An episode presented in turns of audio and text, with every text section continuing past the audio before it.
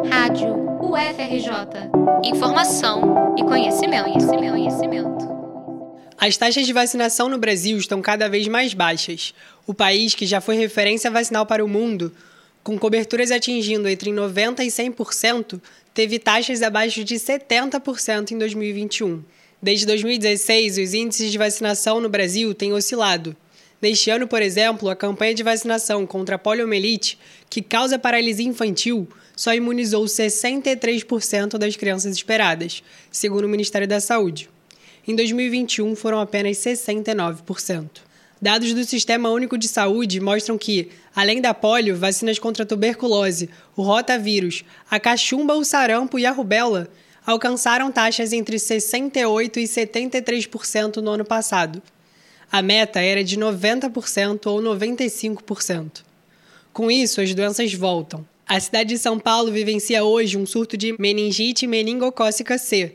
Por causa de cinco casos identificados no bairro de Vila Formosa e Aricanduva, a Secretaria de Saúde de São Paulo vacinou 30 mil pessoas, criando um bloqueio vacinal para evitar a proliferação da doença. Segundo a doutora em microbiologia e professora da UFRJ e pesquisadora de epidemiologia, Tatiana Pinto, a queda na vacinação acontece principalmente por três motivos: o ceticismo em relação às vacinas, a banalização das doenças e a falta de conscientização geral sobre a importância de se vacinar.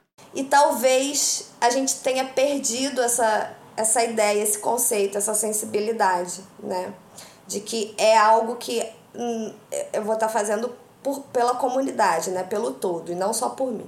Para combater a queda na vacinação, a pesquisadora acredita que, assim como é obrigatório vacinar crianças para poderem ir à escola, é preciso associar a obrigatoriedade da vacina a algum direito para incentivar os adultos. Durante a pandemia, a necessidade de tomar imunizante contra a Covid-19 para poder viajar foi uma medida que, segundo ela, é desesperada, mas eficaz. O problema é que isso não contribui para que a população entenda o papel importante das vacinas.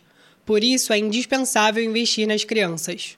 Elas são uma esponja que absorvem tudo e elas têm muito potencial para aprender e para de fato ser essa força que falta para melhorar. Além das crianças, a pesquisadora Tatiana Pinto também aponta a importância do futuro presidente incentivar a vacinação para que o Brasil volte a ser referência no mundo.